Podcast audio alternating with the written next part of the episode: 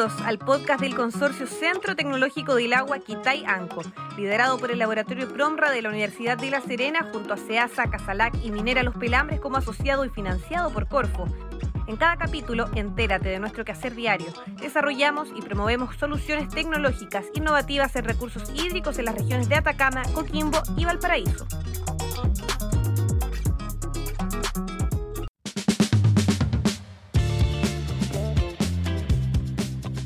Bienvenidos y bienvenidas a un nuevo capítulo de nuestro podcast que busca poner en valor diversas temáticas y líneas de trabajo que son abordadas en nuestra entidad y que queremos que la comunidad pueda conocer de una forma mucho más clara y cercana. En este cuarto capítulo hemos querido generar una conversación en torno a la crisis hídrica que se vive en el país.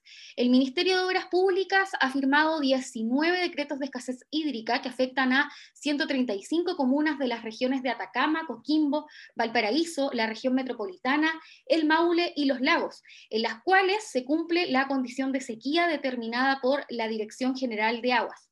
Sumado a esto, el pasado 26 de agosto, el Ministerio de Agricultura declaró emergencia agrícola por el preocupante déficit hídrico en las regiones de Coquimbo, Valparaíso, O'Higgins y el Maule, sumándose así estas regiones a la de los lagos que ya había sido declarada en esta condición en el mes de abril. Hoy en total son 146 comunas en todo Chile que se encuentran bajo esta emergencia. Para abordar este tema y visibilizar también la realidad que existe en la región de Coquimbo, hoy nos encontramos con dos invitados. Hablamos de Cristóbal Juliá, quien es meteorólogo y director regional de la Dirección General de Aguas en la región de Coquimbo, y Pablo Álvarez, doctor en gestión de recursos hídricos y director de nuestro consorcio Centro Tecnológico del Agua Quitayanco. Bueno, en primer lugar, saludarlos, agradecer la disposición, cómo están, cómo va este inicio de, semana. Gracias, Camila. Eh, gracias también a, la universidad y al Centro Tecnológico Quitayancó por, eh, por esta invitación eh, del tema de la escasez hídrica y de la sequía que pasa en nuestra región. Por supuesto que se mantiene muy vigente a propósito de lo que mencionabas del decreto de escasez. así que muchas gracias por la invitación.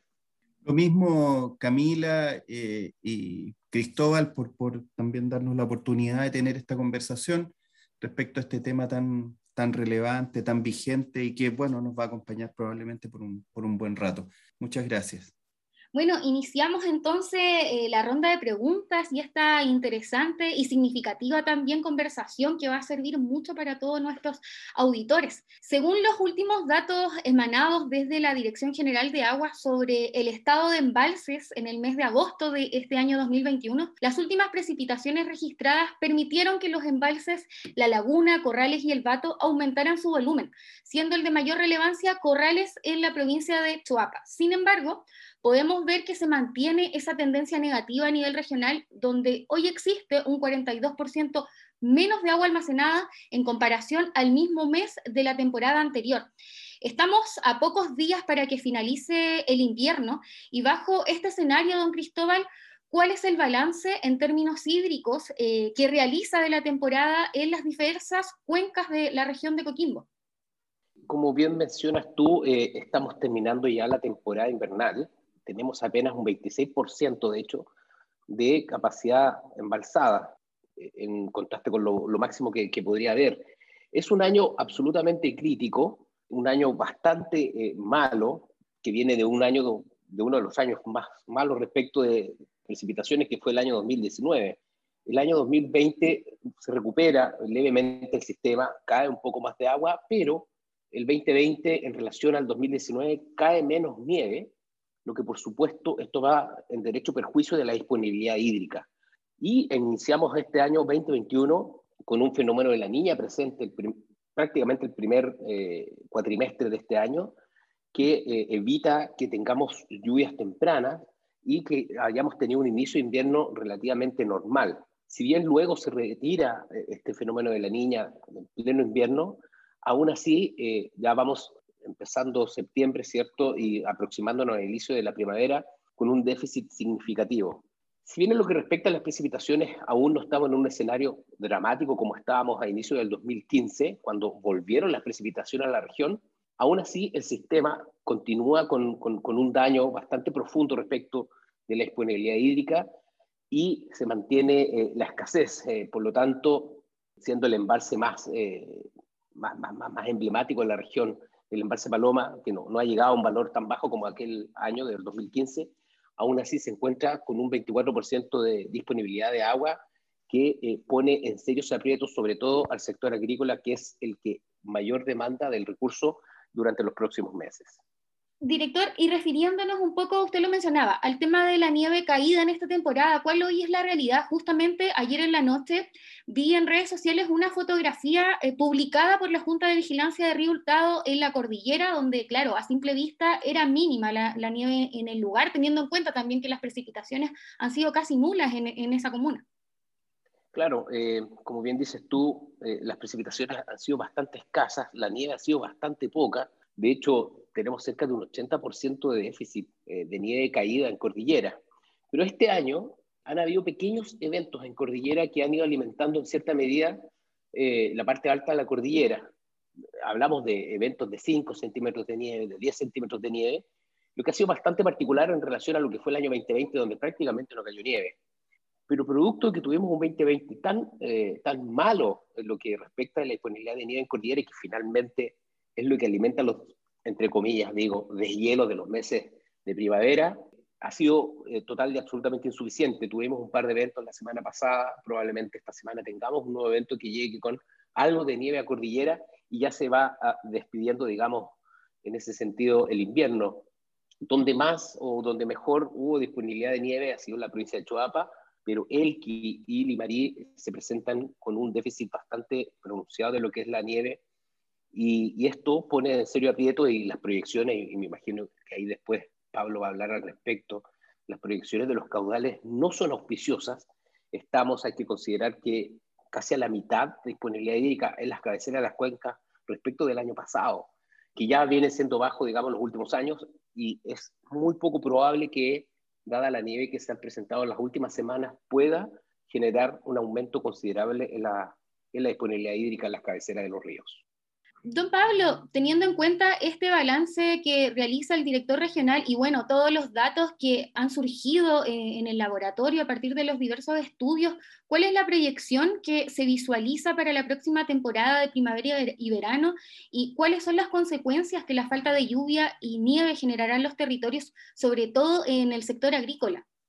Bueno, primero agradecer a Cristóbal también la, manera tan clara en la que, en la que describe el panorama. Él ha dicho dos tópicos muy relevantes que para las personas que nos escuchan son también muy, muy claros. Uno es que se ha referido a la escasa cantidad de nieve y por lo tanto a su aporte a la escorrentía que se registra en las estaciones fluviométricas de cabecera sobre todo. Y lo segundo se ha referido a que los caudales de cabecera en los ríos son eh, muy bajos en este momento y por supuesto también se proyectan eh, aún más, más bajos durante el periodo de verano con, estos dos ingredientes, con estos dos elementos, uno tiene un panorama bastante complejo eh, desde el punto de vista de, la disponibilidad hídrica a escala a nivel superficial. Lo, que va a pasar es que el pic al que estamos acostumbrados, el pic de, primavera-verano, digamos, que es producto del derretimiento de las nieves, va, va a ser un pic que, va a ocurrir, pero muy, muy disminuido. ¿ah? O sea, en el fondo, en lo absoluto comparable a aquellos que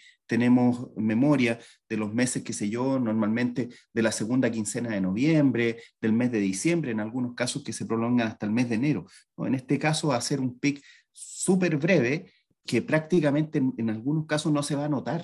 O sea, va a parecer como si el caudal estuviera plano podría eventualmente algunos días pronunciarse un poquitito más al alza, pero la verdad es que va a ser un aporte muy, muy, muy escaso el de la, el de la nieve. Y eso genera también una, una, una consecuencia, y es que el caudal va, una vez que pase este periodo de, derretimiento, que lo más probable es que ocurra inclusive también de manera anticipada, o sea, estamos en el mes de septiembre ya, es muy poco probable que pasemos octubre eh, sin, sin este pic, o sea, este aumento de, de caudal se debería adelantar, casi no se va a notar, entonces también para ser claro, casi no se va a notar y además va a ser mucho más bajo y además se va a anticipar. Y todo eso provoca que en la tendencia hacia la reducción de caudales, porque en el fondo una vez que se termina la nieve, la escasa nieve que hay, lo que queda es el agua que tiene en el fondo, entre comillas, más edad dentro de la cuenca alta. Esa agua que tiene más edad Decimos que tiene más edad porque en el fondo se mueve a través del sistema poroso, de las grietas, de las fracturas, etcétera, en la alta cordillera de los Andes. Y al moverse más lentamente, va saliendo también más lentamente por la cuenca. Y a ese, a ese aporte le llamamos aporte basal o caudal basal, y que está representado sobre todo por estas aguas que demoran un tiempo más en salir y que no son producto del derretimiento directo de la nieve ni de las precipitaciones directas, sino que en el fondo tienen un proceso dentro del ciclo hidrológico terrestre en la, en la zona cordillerana. Eso afortunadamente ocurre en términos de que la cuenta de ahorro se va vaciando, pero se va vaciando lentamente con esta modulación que hace la cordillera, razón por la cual es un recurso que hay que cuidar muchísimo. Eso, eso va a significar también que eh, los caudales se van a, van a ir, se van, se van a ir reduciendo lentamente durante el periodo estival y van a caer a los mínimos, por supuesto, de manera anticipada en relación al año pasado y al anterior a ese. Eso significa que es muy probable que en los meses de febrero ya estemos bien cercanos al piso de los caudales, cuestión que normalmente ocurre a final de marzo o principios de abril. ¿Ah? es muy probable que nos adelantemos en el fondo en llegar al piso de, los caudales y que, y que por lo tanto el abastecimiento de la, de la, de la producción tardía de cultivos, por ejemplo, eh, se vea un poco más, más complicada. Eso. Muchas gracias, don Pablo. Y director regional, sumado a, a, la declaración de emergencia agrícola, vimos que recientemente también el gobierno anunció la puesta en marcha del llamado Plan Sequía. Con ello, ¿en qué pilares se centrará la estrategia hídrica para los próximos meses en la región y bueno, para, para el próximo año? ¿Y, cómo eh, esta estrategia se vinculará con el mundo académico y científico, que hoy se encuentra en los territorios ya investigando e implementando nuevas tecnologías que aporten en combatir esta crisis del agua? A mí me parece que eh, el aporte científico y sobre todo de, los, eh, de aquellos que están involucrados regionalmente y que han aportado durante años, digamos, al, aportado la discusión respecto de la escasez hídrica y que de hecho, y dicho sea de paso, gracias a esta información que, que, se cuenta a nivel local, es que hemos, se ha podido ir logrando ciertos avances. Eh, a mí me parece que los principales actores a nivel local sí están siendo escuchados, lo que me parece que es muy positivo. No he visto en profundidad el plan sequía. Eh, hay una serie de, de, planes que se están llevando a cabo. Sin ir más lejos, la, la DGA está trabajando hace un buen tiempo en un plan estratégico de gestión hídrica, que son estudios que, se hacen desde el nivel central, pero que tienen, finalmente entregan una, una, estrategia de cómo abordar el tema de la sequía. Desde el punto de vista del, decreto de escasez, que en cierta medida, declarado por el MOP, eh, apoya al, decreto de emergencia que, declara el Ministerio de Agricultura para ir en ayuda, principalmente en fomento de, los de los agricultores de la región, todo esto está abordado en, el plan de sequía. El, principal pilar va a ser las plantas desaladoras, que a mí me parece que es, está dentro de las únicas soluciones que podemos tener en estos momentos.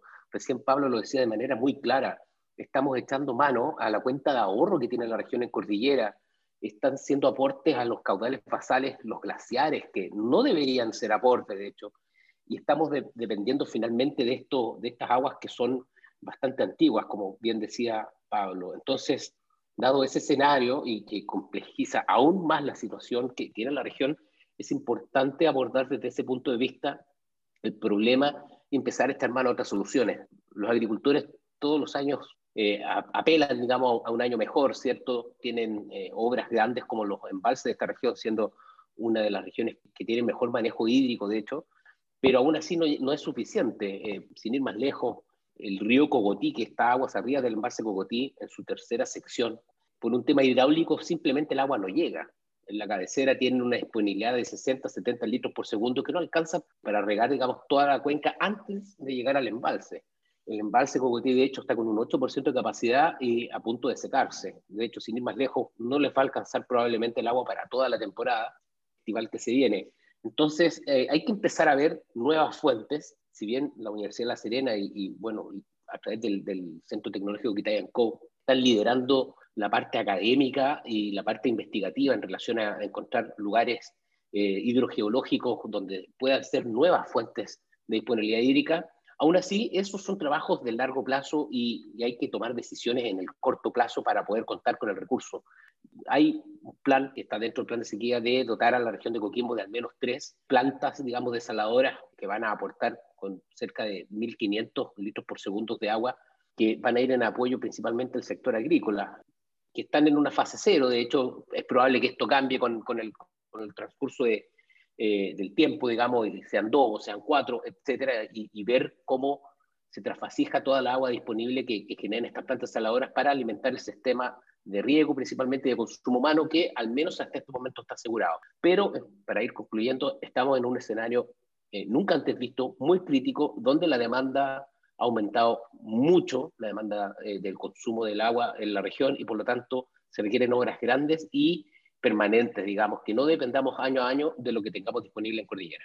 Menciona un, tema que ha estado bien contingente en la región, lo hemos visto en diferentes entrevistas en medios de comunicación, ya sea web, radiales, eh, televisión, y también a nivel nacional, que es la opción de poder implementar plantas desalinizadoras en, en la región. Le consulto a don Pablo, eh, bajo su punto de vista y análisis como experto en gestión de recursos hídricos, ¿es el mejor camino? Y además, quizás de, de esta opción, ¿qué otras nuevas tecnologías deberían también integrarse y fortalecerse dentro de la región de Coquimbo?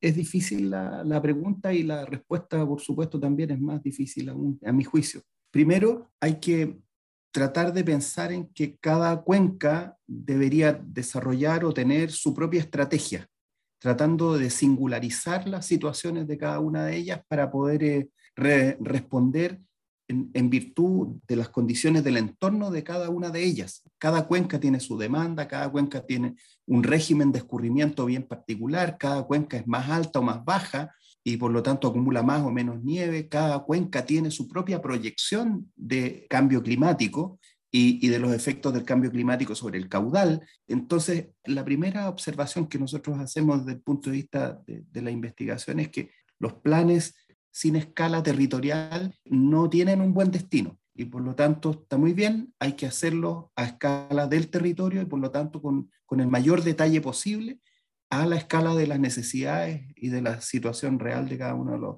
de los territorios. Lo segundo es que, en, mi opinión, hay un concepto que, me parece que es básico y que hay que tratar de, promover dentro de toda la discusión, que es el concepto de seguridad hídrica. La seguridad hídrica eh, entendida como un, indicador que garantiza de alguna manera el acceso al agua de todos eh, los componentes del ciclo hidrológico que afectan y participan del ciclo hidrológico en una cuenca. En, consecuencia, entiéndase desde, desde la naturaleza, eh, los recursos bióticos, ¿cierto? También el entorno abiótico y las actividades humanas entendiendo como actividades humanas, en primer lugar, la, la bebida, los asentamientos humanos, y, y por supuesto la, la, actividad productiva relacionada con el agua, desde la actividad agrícola, pequeña agricultura, eh, la preocupación por el secano y también eh, la, la, actividad eh, industrial y, y, minera y turística. Todo, todo aquello tiene un desarrollo distinto en función de cada una de las cuencas y por lo tanto todo esto hay que meterlo dentro de la ecuación. Ahora, el resultado en la ecuación en todas las cuencas es que hay, entre comillas, un déficit. Y, por lo tanto, como, como hay un déficit, uno tiene que analizar la, ecuación en, los dos componentes que tiene, que son las entradas y las salidas. En las entradas está el flujo natural y está el efecto eh, subyacente del cambio climático, que es muy relevante. No es un efecto que tenga un largo plazo ni que le vaya a ocurrir a, a otros. El efecto cambio climático es un, un, efecto de ahora y de ayer. Ya le pasó a nuestros padres, es un efecto que lleva mucho tiempo actuando. Y eso provoca y ha provocado reducciones de disponibilidad hídrica que son de magnitudes que en general las personas no hablan. La Serena dispone hoy día, en función de con qué se compare uno, de entre un 40% menos de agua por precipitaciones y hasta un 50% menos de agua por precipitaciones de lo que había en tiempos como 1900, 1930, 1920, etcétera, ¿ah? dependiendo de, con el periodo, de aquel periodo con el que uno se compare. Entonces, es verdad, eh, se ha incrementado la demanda, pero también es cierto que la oferta natural de agua se ha reducido en proporciones que de verdad son, son enormes, son de verdad muy importantes. Lo que nosotros vemos también es que, por lo tanto, si, si hay una reducción importante de la, de la oferta, hay dos maneras de resolver el tema. Una es la demanda se reduce y se ajusta, o dos, la oferta se incrementa, o todas las anteriores, pero siempre poniendo entre medio el concepto de seguridad hídrica. Y la seguridad hídrica, no olvidarse nunca de que la seguridad hídrica también involucra todos los aspectos ambientales, todos los aspectos humanos y eh, los aspectos productivos. ¿Qué es lo que pensamos? Bueno, que en el fondo es como siempre, todas las anteriores, en el fondo hay, que hacer todo. Pero una cosa que sí tiene que pasar y que es muy probable que ocurra y que es un llamado también a nosotros, a, los, centros de investigación, es que lo que antes se hacía, voy a inventar un número, en 20 hectáreas, bueno, vamos a tener que empezar a aprender a hacerlo en 10 o en 15. Y por lo tanto, si antes alguien vivía con 5 hectáreas, la verdad de las cosas es que lo más probable es que hoy día tengamos que empezar a aprender a hacerlo, a vivir con menos superficie produciendo lo mismo o más o mejor, más limpio, con menos contaminación, con más productividad asociada al agua. No, no en términos de productividad para poder vender a los mercados, ni, no, no, sino que en el fondo, cuando estoy hablando de productividad del agua, es, ser súper eficientes en lo que generamos y que aquello que generamos sea a igual cantidad de metros cúbicos mayor que lo que producíamos antes, porque en el fondo va a haber menos agua. Entonces esto implica desde genética, desde mejoramiento, selección de plantas, adaptación, todo aquello es parte de la ecuación. No, no se puede pensar solamente en agregar oferta, que está muy bien, en regular la oferta, sino que también hay que pensar en cómo diseñamos el, el, paisaje que queremos y en el que vamos a vivir. Y ese paisaje también tiene un asunto importante de cuál es la función que le asignamos al territorio en virtud del ciclo hidrológico y su funcionalidad. No todos los lugares son para, para regar, no todos los lugares son para generar agua. Hay lugares que hay que cuidar, que hay que proteger, hay lugares que son pulmones para la cuenca, hay que asignar las funciones y por lo tanto, eh, desde mi punto de vista, los planes de desarrollo de esos territorios tienen que hacerse cargo de esta situación. Y una tercera cosa que me parece fundamental, es empezar a pensar en un nivel base de provisión hídrica. Un nivel base, o sea, que en el fondo uno vea los gráficos con esta variabilidad enorme año a año, y en el fondo empezar a plantearse si el desarrollo puede ser posible con esas condiciones o si hay que establecer un nivel base. Una vez que establecemos aquello y que lo determinamos, la pregunta es cómo generamos ese nivel base y por lo tanto es muy probable que aparezcan requerimientos tecnológicos. Desde mi punto de vista, la recarga de acuíferos, por ejemplo, es un tema que podría dar mucha estabilidad en el largo plazo, pero hay que hacerlo. Hay que empezar luego a activar aquello de manera más o menos importante a nivel de las cuencas. Y no solamente pensar en infraestructura gris, no solamente pensar en, en, construir cosas, hay, hay que construir y también tenemos que administrar los recursos al interior de la cuenca. Eso. Gracias, Camila. Muchas gracias a usted, don Pablo. Em, y quizás esta, esta pregunta va dirigida para, para, los dos y mm, ha surgido en muchas de las actividades que, que, hemos realizado, que sea que la misma comunidad, los mismos agricultores preguntan qué recomendaciones pudieran entregar ustedes para todos eh, agricultores, personas que viven en la zona rural y que escuchan nuestro podcast. Bueno, por mi parte, en el fondo hay, hay distintas recomendaciones. Por un lado, siempre la recomendación es tratar de hacer un uso lo más eficiente posible el recurso hídrico, tratar de reutilizar las aguas, que es algo que se hace muy poco en nuestra región. Por otro lado, no puedo dejar de, no invitar a, los agricultores a que hagan todas las denuncias a la DGA. Se entiende que en un contexto de, eh, de emergencia, en un contexto de desesperación, es muy probable que muchas personas comiencen a hacer una extracción ilegal de aguas y eso genera un daño tremendo a, otros usuarios y, y, también en general al sistema. Entonces también sugerir, digamos, que se acerquen a la DGA, que estamos full trabajando con, con, los funcionarios para poder ir en apoyo de los agricultores, sobre todo para evitar la usurpación del recurso hídrico y evitar, digamos, ahondar en la crisis por la cual pasa la región y sobre todo el sector agrícola, que son los mayores demandantes del recurso, sobre todo los próximos meses eh, de temporada estival. Muchas gracias. Don Pablo, usted por su parte. En mi caso, fíjate que pienso como en, tres o cuatro ideas. A ver, la, primera es que estos años de sequía y, que en el fondo nos imponen la situación asociada al cambio climático pasan a ser parte de un, comportamiento permanente de, las precipitaciones, de los inviernos, en ese contexto, en mi opinión, es, una, es la oportunidad para diseñar, para pensar cómo diseñar los huertos, cómo se diseñan los predios. Y en el diseño predial, el diseño debe incluir la capacidad para ser resiliente a estos vaivenes hidroclimáticos. La resiliencia quiere decir que en el fondo tengo una capacidad para soportar, no sin dolor, pero eh, sobreviviendo y avanzando también en el proyecto agrícola o el proyecto eh, de, pequeña agricultura que, que tengo o que estoy desarrollando. ¿Por qué? Porque en el fondo uno debería planificar incluyendo estas situaciones dentro de la planificación. Y e, eso significa que estoy preparado para.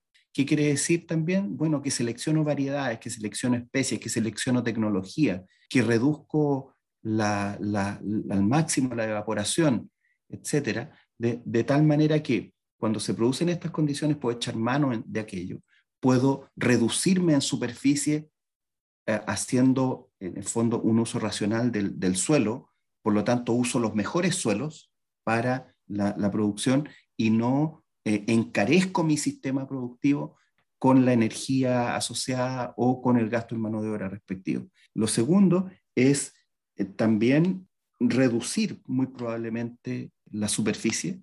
En este minuto, si a mí me preguntaran, diría cautela, cautela sobre todas las cosas para eh, ser cuidadoso con lo que se hace en esta temporada. Si existe la oportunidad de en este minuto cambiar de variedades o reducir en el fondo la demanda, sacando plantas adultas y reemplazando eventualmente por plantas jóvenes y aprovechar eventualmente de achicarse un poco, en mi opinión, yo creo que es lo, que es lo razonable. Y lo, y lo tercero es transparencia propia y de los otros.